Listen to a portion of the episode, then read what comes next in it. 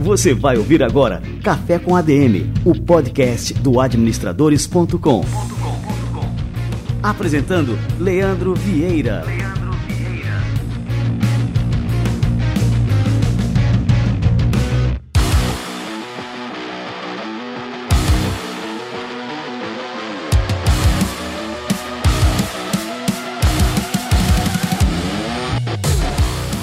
está no ar mais um Café com a DM, a sua super dose de cafeína nos negócios todas as semanas e este aqui é o nosso episódio número 260.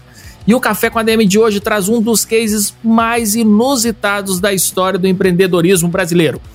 Ele começou a vender, olha só, bosta em lata para pagar uma dívida de um milhão de reais. Essa piada virou marca, recebeu um investimento internacional e deve faturar 20 vezes o valor dos antigos débitos até 2023. Você vai conhecer a história de Leonardo de Matos, fundador da marca de adubo orgânico Bosta em Lata, e vai entender como ele saiu de uma situação difícil apenas com uma ideia e seu incrível talento em vendas. Daqui a pouquinho, o próprio Leonardo de Matos chega por aqui e vai contar essa história tintim por tintim. Olha só, novidade na área, agora você pode participar do grupo do Administradores no WhatsApp e receber em primeira mão conteúdos exclusivos do Administradores, imagens e vídeos para você compartilhar nas suas redes sociais, aulas e e-books grátis e saber de tudo que rola por aqui antes de todo mundo. Para fazer parte, basta digitar no seu navegador adm.to barra grupo administradores. Esse link vai abrir o seu WhatsApp já no grupo e aí é só entrar e começar a aproveitar. Anota aí para não esquecer adm.to barra grupo administradores, tudo junto em minúsculo.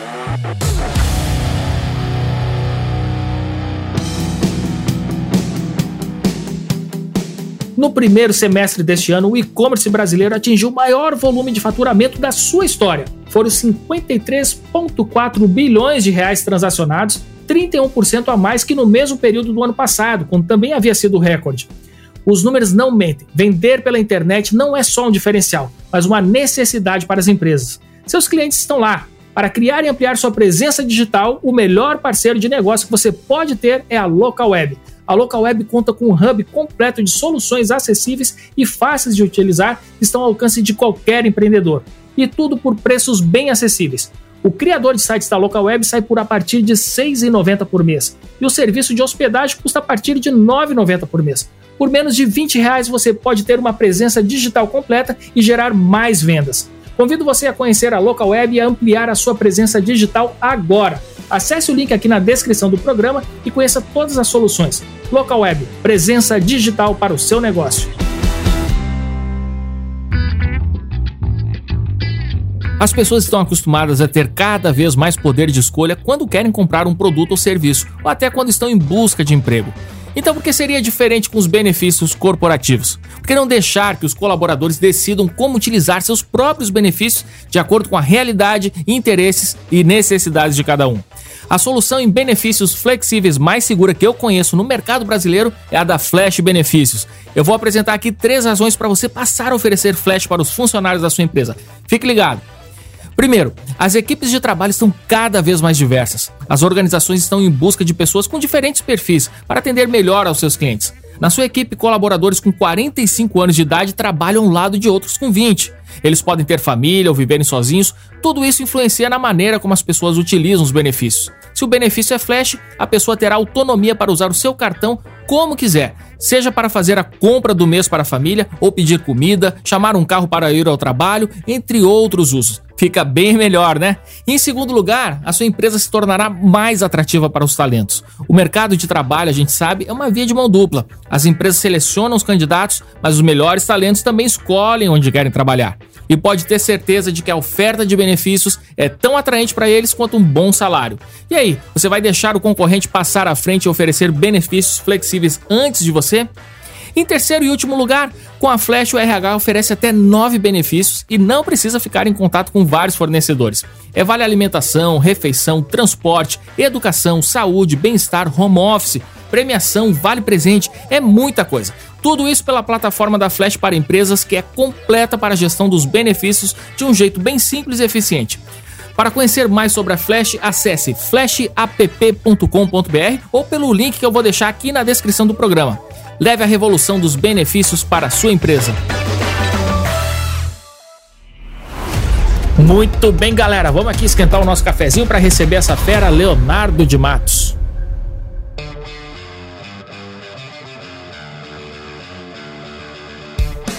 Leonardo de Matos é formado em direito, mas sua paixão sempre foi vender. Com talento comercial, ele abriu uma confecção de moda masculina. E apesar de o negócio ter durado mais de 10 anos, ele teve de fechar as portas e acumulou dívidas que chegaram a mais de um milhão de reais. A partir da própria experiência, ele escreveu o livro Quebrei, o guia politicamente incorreto do empreendedorismo, e foi eleito o melhor vendedor do Brasil em 2016 e teve uma participação na primeira temporada do Shark Tank Brasil. Em 2015, ele fundou a Bosta em Lata, empresa especializada em adubo orgânico, mirando no crescente mercado de jardinagem. E após um acordo com uma empresa holandesa, a Bosta em Lata passará a exportar o produto com uma expectativa de faturar 10 milhões de reais no ano que vem e 22 milhões de reais em 2023. Leonardo de Matos, o grande fundador do Bosta em Lata, seja muito bem-vindo ao nosso Café com a DM, que ontem te receber por aqui. Obrigado, Leandro. Prazer é meu. Sempre fui fã da DM e agora, pô, uma honra estar aqui com você e é, tudo que você falou aí. Falei, pô, você você conhece um pouco aí da minha história, hein? Fiquei feliz. Cara, a, a, tua história, Léo, é um dos ícones do empreendedorismo brasileiro, né? E eu tô super feliz de te receber aqui no nosso Café com a DM para contar essa história super curiosa, né? Tem gente quando a gente fala, eu falei aqui pra turma toda, oh, vou entrevistar o cara do Boston Lata, e todo mundo, cara, como assim Boston Lata?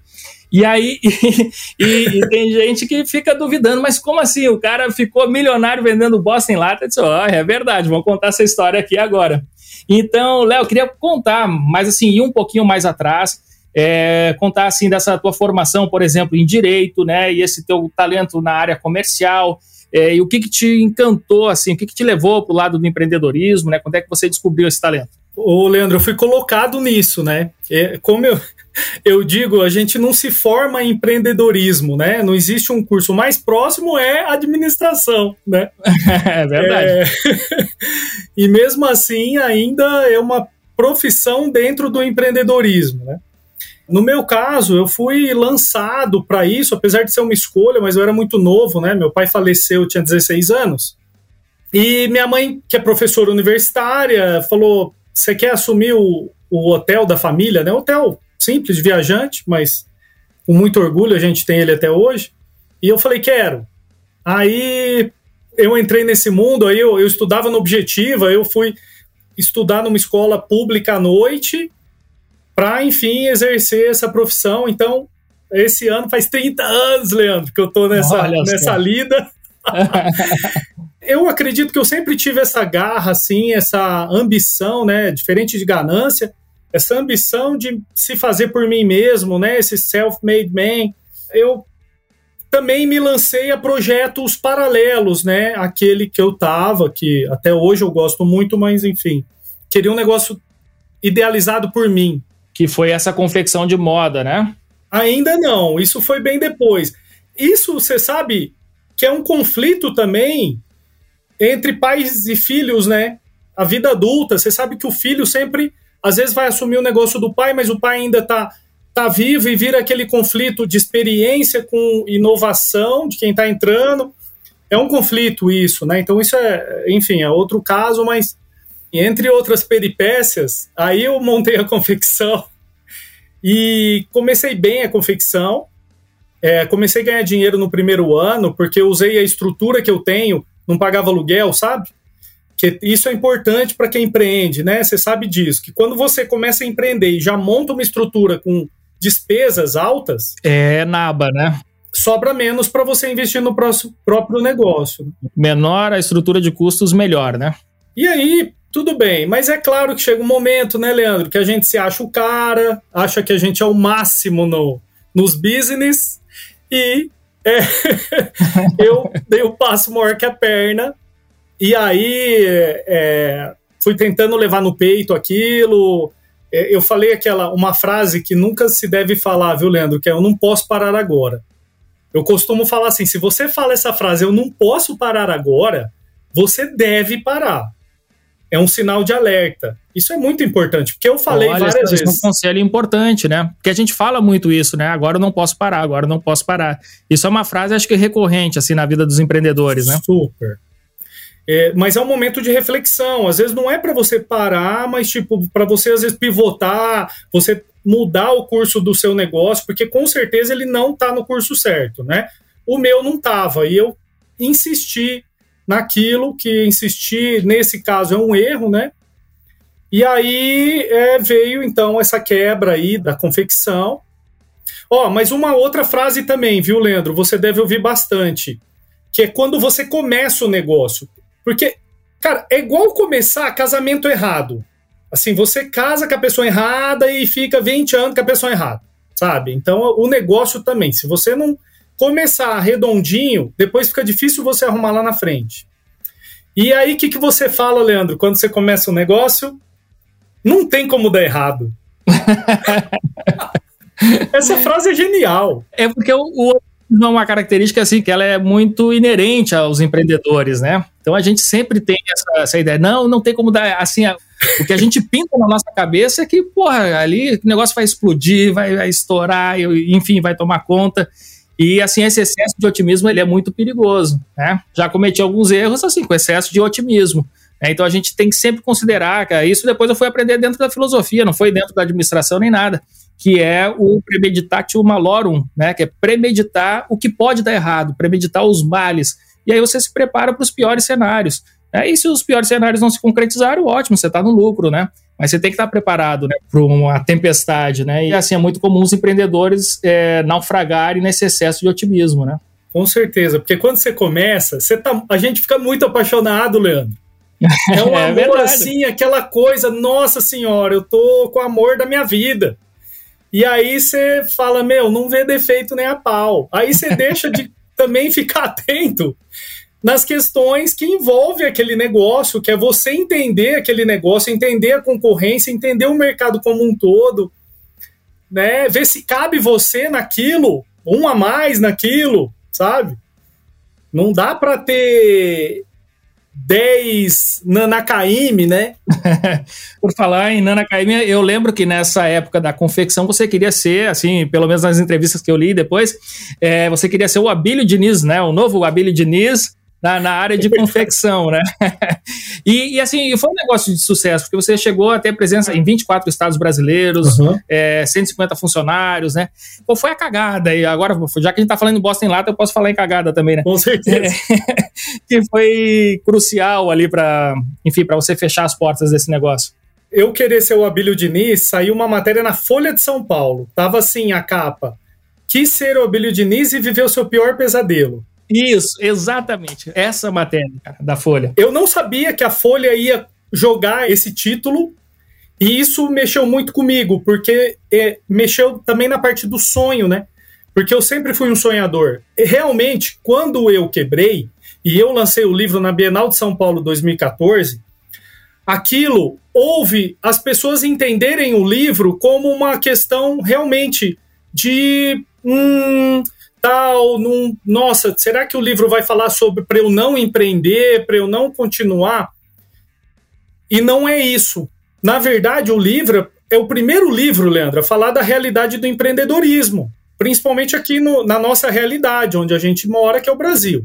Com certeza. E tem até um americano que é o lado difícil das situações difíceis, né? A tradução aqui no português, que é também pegando assim, ó, não é tão bonito quanto, quanto se pinta, né? Não é tão fácil, nem. Você já tinha escrito mais ou menos isso antes, né? É. É verdade. Eu fui fragmentando, conforme eu fui quebrando, eu fui fragmentando o livro. Então tem, por exemplo, o momento ali do meu primeiro cheque devolvido de 300 reais. Aquilo para mim era incabível entendeu? Era uma coisa que eu não. Você sabe, Leandro, eu falo o seguinte: tome decisões com as quais você consiga suportar o resultado. Eu não estava pronto para o resultado dessa lambança que eu fiz. Em termos de administração, de gestão. Você diz então assim que o erro foi na, nessa parte aqui que a gente né, levanta a bandeira, na administração mesmo do negócio. Sim, foi na gestão. Sabe por que eu comecei a crescer É, e a gente saiu na revista VIP, puta, e realmente a gente teve uma projeção assim, fenômeno no Brasil, sabe, com a marca. Eu tive que ir para gestão e deixei o meu talento, que é vendas e criatividade, que é o que eu manjo. Tem que admitir, tanto que o livro aqui é um meia-culpa, sabe? Tipo assim, é, a culpa de quebrar de quem foi? Minha. E é difícil a gente assumir nossos erros, né, Leandro? Porque a gente sempre coloca a culpa ao governo, isso, meus funcionários, aquilo. É, nossa, é muito muita burocracia, é muito problema, é muito conta muito alta de luz. É... Cara, eu concordo, mas tá aí, a gente tem que trabalhar com o que tem. Você que parece que gosta de filosofia, então é, vou aproveitar falar do Bauman, né? O Bauman, ele fala assim: não adianta você lutar contra uma situação existente, você tem que trabalhar com ela. Com certeza. Uhum. Independente se você é contra ela ou a favor, mas você tem que trabalhar com o que existe e não falar, putz, não tinha que ter ICMS. Sim, se não fosse isso, aquilo, né? Se não né? fosse isso, na verdade, houve uma mágoa de eu ter quebrado. Mas depois eu vi que a mágoa é comigo mesmo, com as minhas próprias cagadas, entendeu? Então, assim, isso para mim foi muito importante para eu. Porque eu entrei em depressão, Leandro, eu tive pereba na bunda, quebrar não é legal. Eu não perdi minha esposa porque a gente antes já tinha mudado o nosso regime de comunhão de bens para separação total de bens, que o que é dela é dela, o que é meu fosse a ser dos bancos. Então, foi o que salvou o nosso casamento, isso é importante dizer. Porque quando a miséria entra pela porta da frente, o amor sai voando pela janela. Eu tô falando porque é uma puta dica para quem empreende. Porque, por exemplo, faz de conta. A esposa do Leandro trabalha num banco. Você, Leandro, também não pode ser negativado. Ela não pode, você também não. Então, se você é negativado e está casado com comunhão parcial ou total, ou universal, comunica os bens. E ela corre o risco de ser mandada embora. Então, isso é importante para o seu público aqui que está ouvindo se ater para isso, porque quando você empreende uma empresa, você está sujeito a ficar negativado. E eu tive, ah, chegava a Serasa aqui no meu prédio, Leandro. Desde o porteiro ao zelador, tava sabendo que eu tava devendo, porque as cartinhas cinza não adianta não vir SPC por fora. Todo mundo sabe que é essa palhaçada da cobrança. Então você passa uma puta vergonha, entendeu? E me diz uma coisa, é, Léo, assim, é, todo esse perrengue, né? Isso também gera esse aprendizado. E aí você passou a travar esse diálogo com, contigo mesmo, né? E para entender, assim, essa mágoa toda, mas é, num determinado momento, eu acredito, né? Pô, não posso adivinhar, não estou dentro de você, mas eu acredito que você conseguiu é, identificar que você tem uma força dentro de você, uma certa energia, essa energia empreendedora, é, criativa. Essa energia ela não consegue ficar parada, a gente não consegue deixar ela parada muito tempo, né, Léo?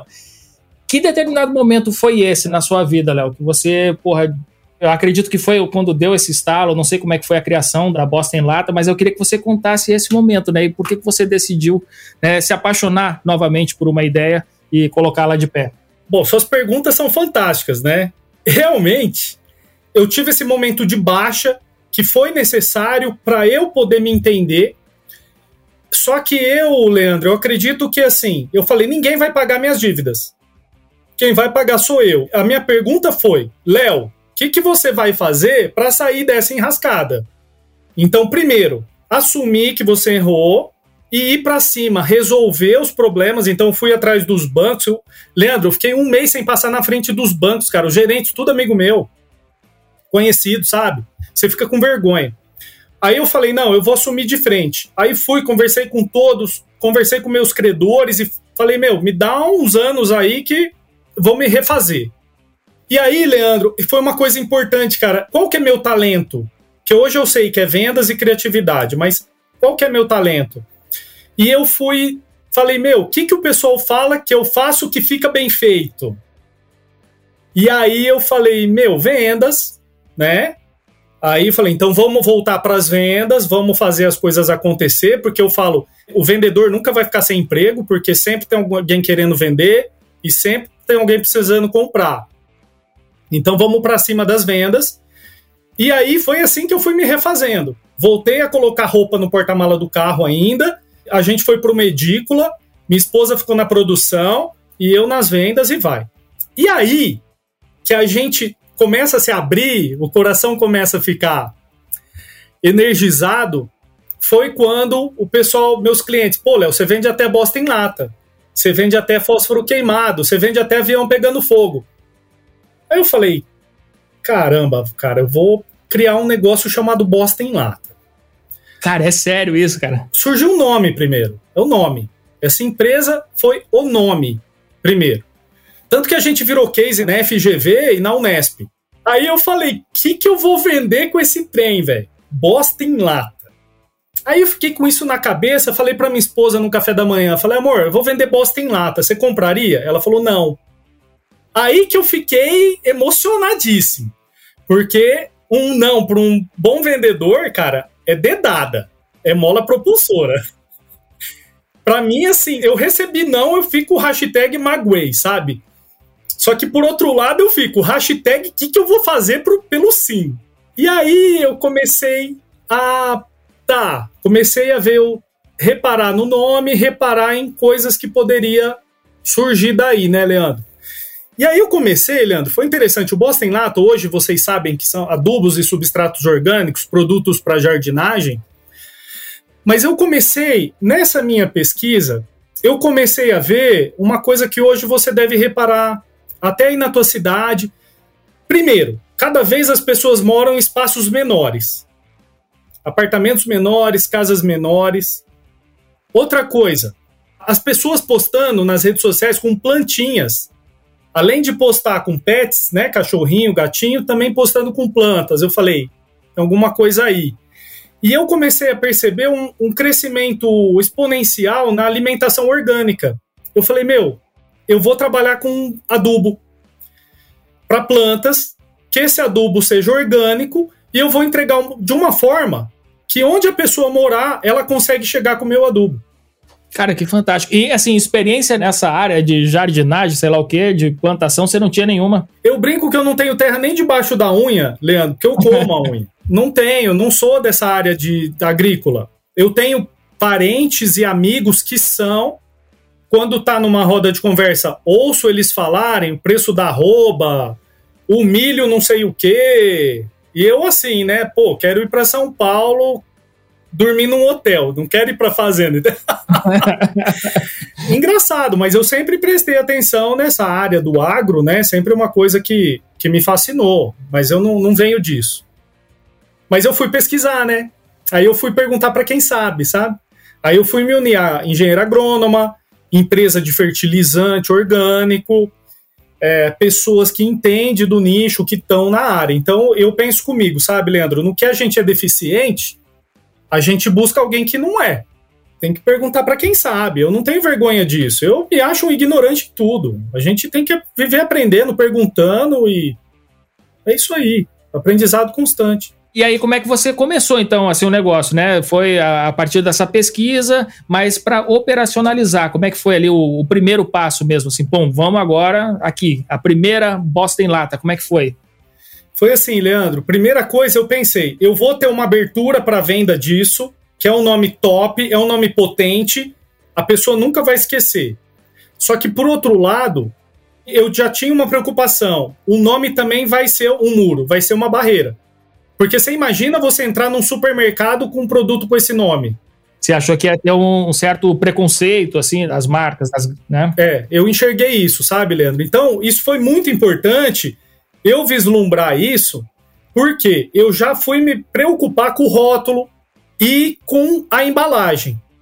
Eu já fui me preocupar com tudo, porque eu falei, eu vou precisar de uma coisa sensacional para ter argumento de venda e que o nome fique em segundo plano. E lata, você sabe que eu fui pesquisar a indústria alimentícia, quem trabalha com a melhor lata do mercado. E aí eu descobri uma pipoca gourmet, na época, ela tem até hoje, é fantástico, é, pipó. Eu liguei para a dona lá, eu falei, quem que, que fornece para você essa lata, né? Ela foi muito simpática e me passou. Tanto quem faz o rótulo, quanto quem fornece a lata. Cara, eu falei, é essa lata que eu preciso. E aí entra outra dificuldade, é você ao ser atendido numa empresa grande, com altos volumes, você querendo duas, três latinhas para começar a fazer um teste. Mas é aquilo, cara de pau e tá tudo bem, vamos lá. É, é assim que começa, né? O, nossa, hoje eu sou amigo de todo mundo das empresas. São as maiores empresas do Brasil, de rótulo, de lata. É a maior empresa de lata da América Latina, Brasilata. Fantástica, né? Rótulo ainda é Metal. E é interessante assim que a gente está falando, né, de um produto que se chama bosta, mas que você foi procurar a melhor lata do mercado para colocar esse produto, né? É, é impressionante, né? Parece aqui fazer um paralelo com o nosso Steve Jobs, mas parece aquela obsessão, né, com os detalhes que o Steve Jobs tinha, né, de fornecer ali a melhor experiência. E cara, é super interessante. Mas e, e me conta uma coisa, é, como é que você vislumbrou então assim o seu canal de vendas, né? Qual era o seu cliente né, que você pro, queria prospectar primeiro, é, enfim, né, onde você começou a vender, como é que a Boston Lata começou é, realmente aí a, a, sua trajetória nas vendas? Leandro, o que, que eu fiz? É, eu fiz 100 latinhas, 100 rótulos. Eu só tinha esse produto aqui, o Plantas e Hortaliças. Fui atrás de um adubo também excelente, fiz parceria, desenvolveram para gente.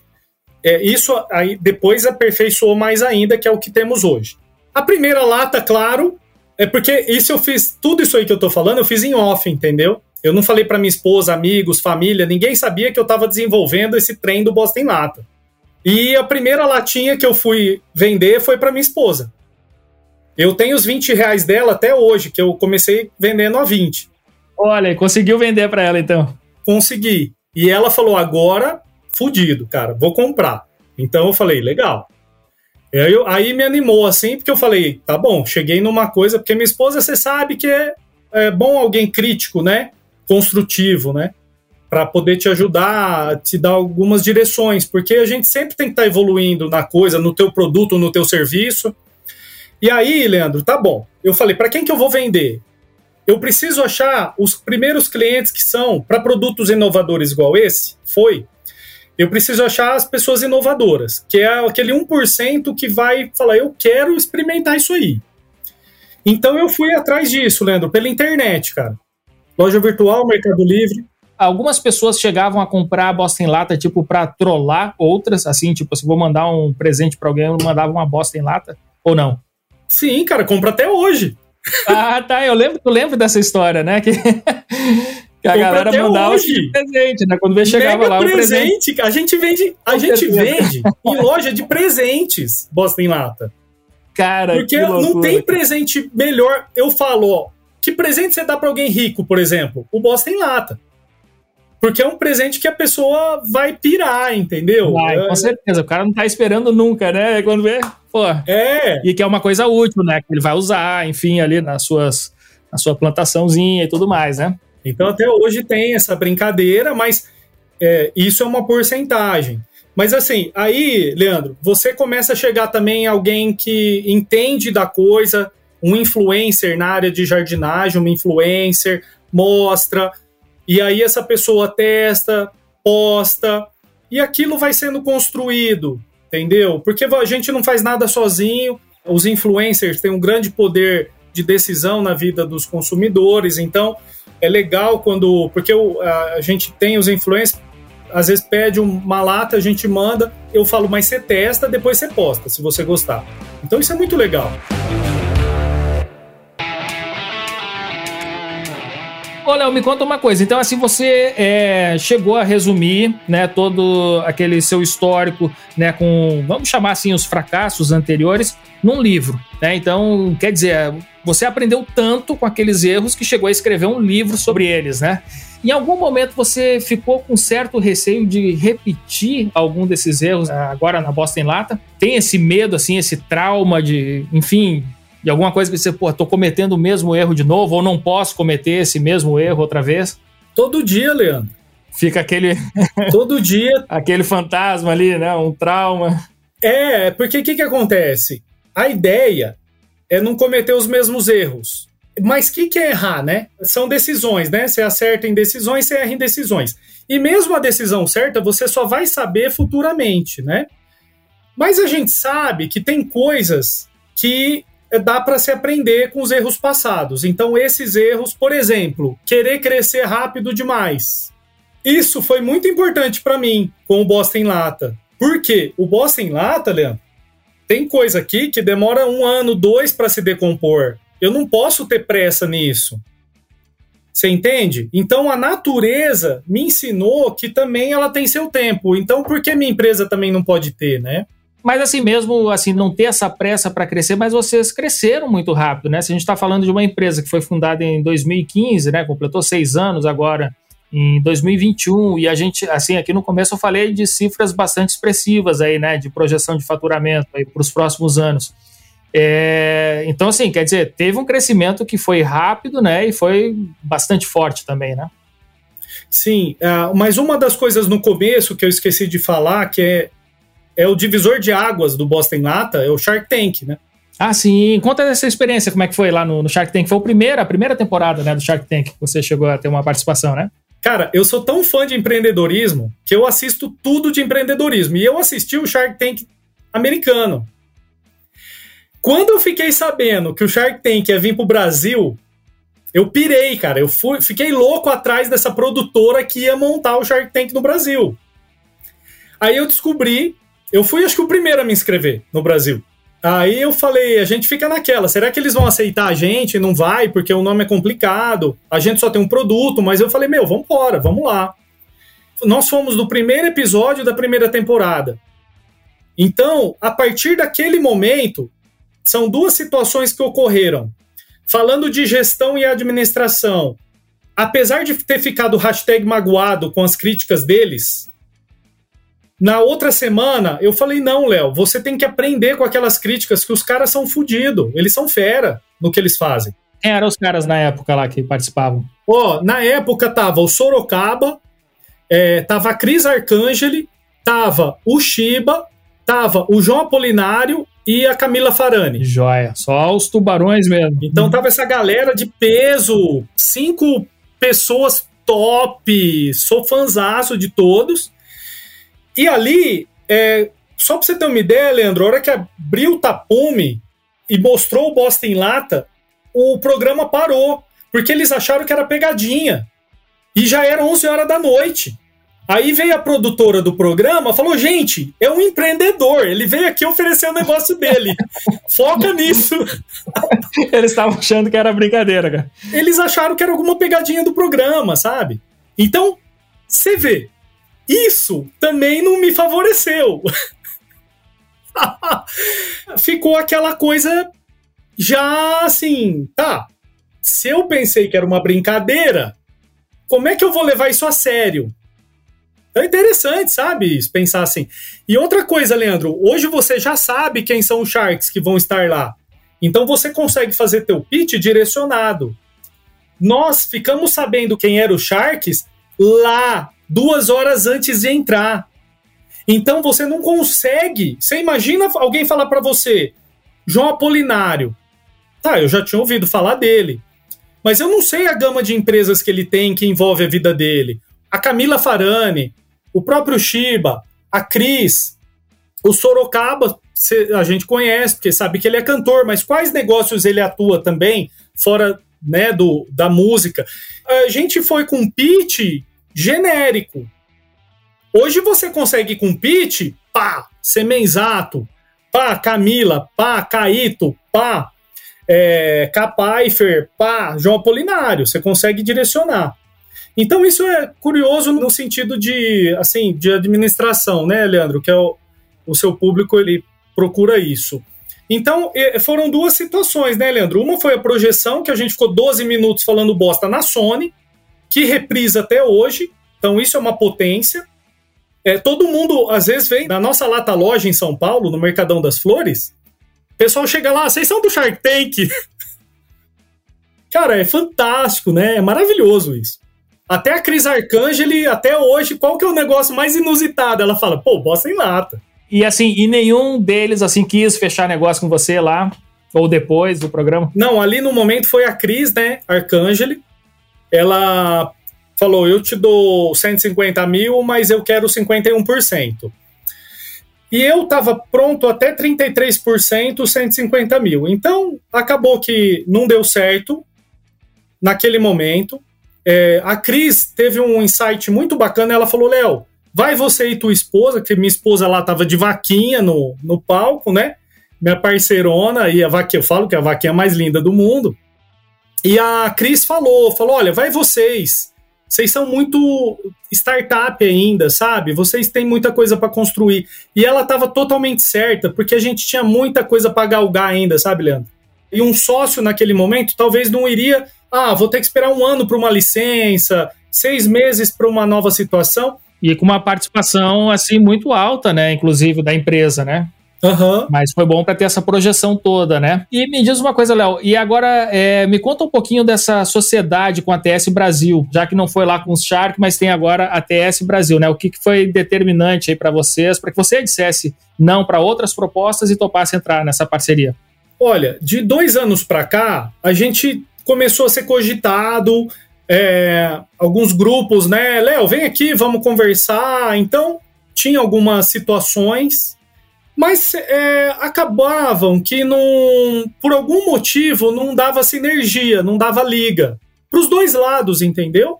Fiz boas amizades com isso. Até esse ano, um grupo com 12 mil funcionários estava comigo interessado.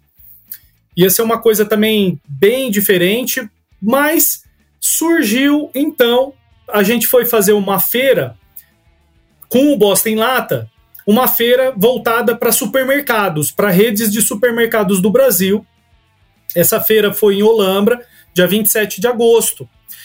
Eu não sei se você sabe, Leandro, que a gente vende muito para Portugal. Não, tô por fora dessa internacionalização, né? Então, em Portugal já já tá dominado já. então, mas por quê? Por causa do programa Shark Tank, passou lá. Ah, que legal, cara. Nossa, aí todo mundo, eu quero esse bosta em lata, eu quero esse bosta em lata, e saiu numa revista mega importante lá na, em Portugal, que é a Nietzsche, e aí começou essa história do bosta em lata em Portugal, mas não era exportação, entende? A gente entrega através de é, logística internacional ou através dos correios mesmo. E, cara, eu tava em busca de alguém para me ajudar a exportar para Portugal, porque lá bosta em lata também é bosta em lata. Tem essa brincadeira do nome. E assim, mas assim, aí nós temos outros mercados que são muito próximos ali. Tem Espanha, grudado com Portugal, já tá por lá também, já tem nome espanhol, por exemplo. A gente já entregou para Suíça, Canadá, já foi para Austrália, já foi para, olha, sei lá, uns 20 países do mundo já foi. Você fez um mestrado, cara, né? Você é formado em Direito e fez um mestrado em Literatura Comparada. E aí, e aí com toda essa tua trajetória, isso, cara, o que que, assim, lógico, né, para quem tá ouvindo, achar não tem nada a ver, mas assim, o que fez você escolher, né? Porque o mestrado é um programa denso, cara, uma coisa que a pessoa se dedica, mergulha em livros, pesquisa, tal, tudo mais. Mas assim, com esse teu perfil empreendedor, né, que é inquieto, incansável, tudo mais, como é que você parou assim esse tempo para fazer um mestrado em literatura comparada? Bom, primeiro a gente não para, né? Porque se separar, você não faz. Verdade. É, mas vamos lá. Eu fiz três faculdades, aí eu terminei direito para entregar o diploma para minha mãe para ela não me aborrecer mais negócio de diploma. Aí depois eu fiz MBA em comunicação e marketing. E agora eu estou no último ano do meu mestrado em literatura na Unesp, onde eu faço a minha qualificação agora o mês que vem e defendo em março. Então. Quer dizer, isso foi. Cara, não, eu disse assim, você fez, então você está fazendo ainda o mestrado. Estou terminando, aham. Uhum. Olha só, cara, é mais nonsense ainda que eu, assim, acho fantástico isso, né? Uma coisa que é totalmente fora da caixa, né? Mas e aí, é esse interesse nessa altura da sua vida, com um negócio já, né, bombando tudo mais, e que é uma área, assim, que é completamente fora, né? Quer dizer, lógico que a gente faz o, as conexões, mas aparentemente fora do que você faz hoje, né? Concordo com você. Realmente é totalmente fora. mas eu acredito muito assim, de investir em nós mesmos. Eu acho que o, o melhor investimento que uma pessoa faz é em si mesmo. É para si, sabe? Olha, eu estou fazendo um curso, eu estou fazendo inglês, eu estou fazendo MBA, eu estou aprendendo, eu estou aprendendo aqui na escola administradores.com. Então, assim, não tem investimento melhor e eterno do que o que você faz em você mesmo. Porque você sabe que eu perdi muita coisa física. Eu falei, não, eu vou sempre investir em mim mesmo. E eu acho que a gente está ativo no estudo, isso também melhora a nossa qualidade de comunicação, melhora a nossa qualidade de pensar, melhora a nossa qualidade de ideias.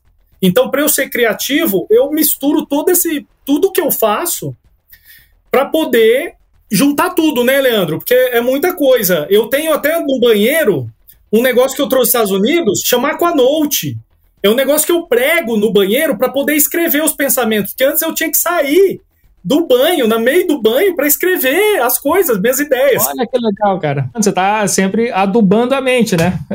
Pegando um gancho aqui na, Perfeito. na bosta em lado. Incentivo isso nas pessoas, sabe, Leandro? Falo, pô, o que, que você tá investindo em você? Porque isso ninguém te toma. Eu vi que os bancos, é a única coisa que o banco não me tomou foi isso. O meu conhecimento. E não existe tempo perdido naquele tempo que você investe em conhecimento, seja ele qual for. Né? Então, assim, eu falei, ah, literatura comparada não tem nada a ver. Claro que tem, cara. Você está é, afiando o seu machado, seja para o que for. Né? E aí, aproveitando essa questão da, do mestrado em literatura comparada, eu queria terminar o nosso programa aqui, Léo, que a gente faz o quadro Livro da Semana.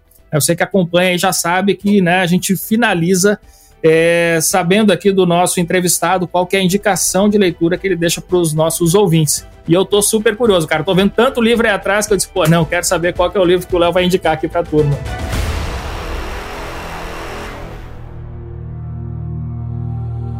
Livro da semana.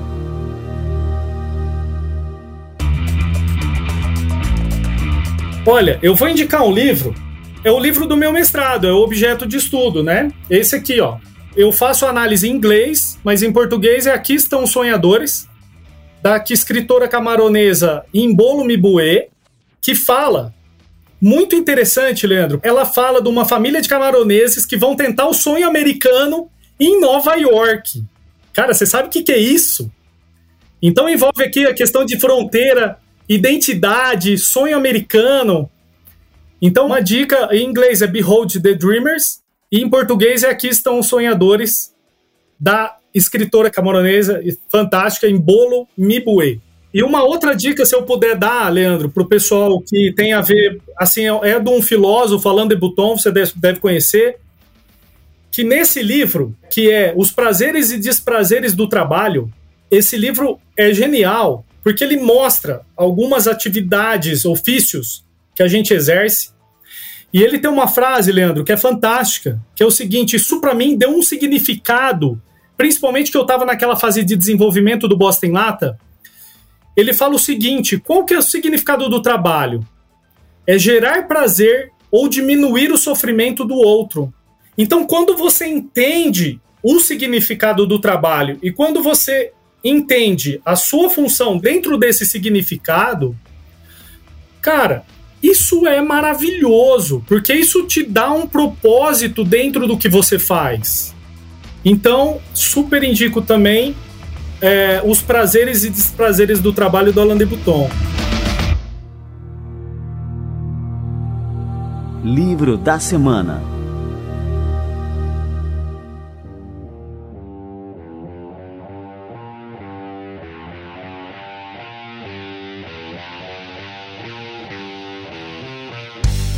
Muito bem. Ô, Léo, é uma honra, cara, te receber aqui, ouvir toda essa tua história, né, toda essa tua trajetória. Legal saber também que já virou né, estudo de caso na FGV, onde mais você tinha falado no começo? Na Unesp. Na Unesp também, e agora aqui no nosso Café com a DM também, um estudo de caso aqui, cara. Legal, montado. Montado pelo próprio autor da história.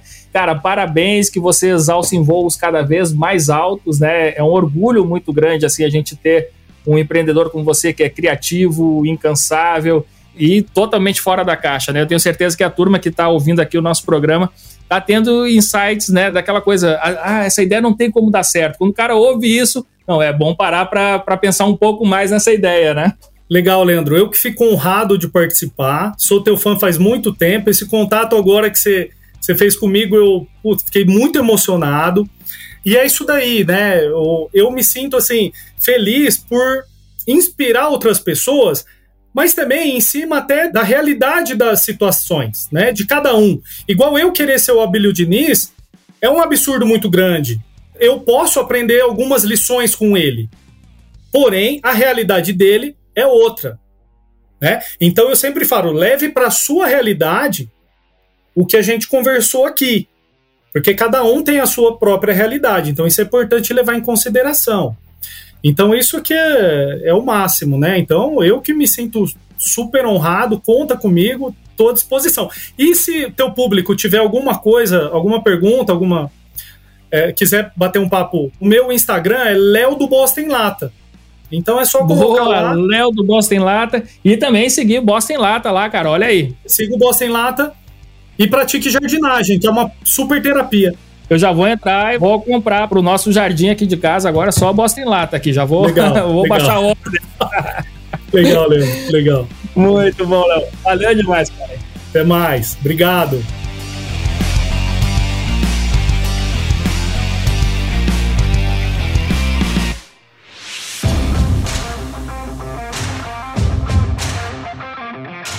Olha só, o cara, quando é empreendedor, ele pode até desanimar uma vez ou outra, mas o empreendedorismo fala mais forte e ele é capaz de vender até bosta em lata. Como o incrível Leonardo de Matos, que criou essa empresa também incrível, a Bosta em Lata. Que história fantástica essa que a gente acabou de ouvir aqui no Café com a DM. E que empreendedor inspirador, o cara é genial. Eu já era fã aqui da Bosta em Lata, de toda essa história, cara. Fiquei ainda mais depois de conhecer aqui do próprio Léo toda essa história, os detalhes dela, e tenho certeza que você, nosso ouvinte, também tá impressionado. Cara, essa história não pode ficar só para você. Compartilha com seus amigos, manda para a turma toda. Vou criar aqui também um link encurtado para você também é, poder compartilhar mais fácil. Só mandar para a turma aí, adm.to barra Café com ADM 260. Tudo junto e minúsculo, tá? É isso aí. Isso aí vai cair direto no episódio de hoje, Café com ADM barra 260. adm.to barra Café com ADM 260. Vai cair direto nesse episódio. É, manda isso para a turma. No próprio Spotify também tem ali a ferramenta para você compartilhar. Você pode jogar nos seus stories, pode jogar é, por e-mail, direto pro WhatsApp. Enfim, manda pra galera porque essa história realmente merece ser ouvida e conhecida por muito mais gente. Beleza, galera? Turma, este foi o nosso Café com a DM de número 260. Na semana que vem a gente volta com mais cafeína para vocês. Combinados então, turma? Até a próxima semana e mais um episódio do Café com a DM, a sua dose de cafeína nos negócios. Até lá.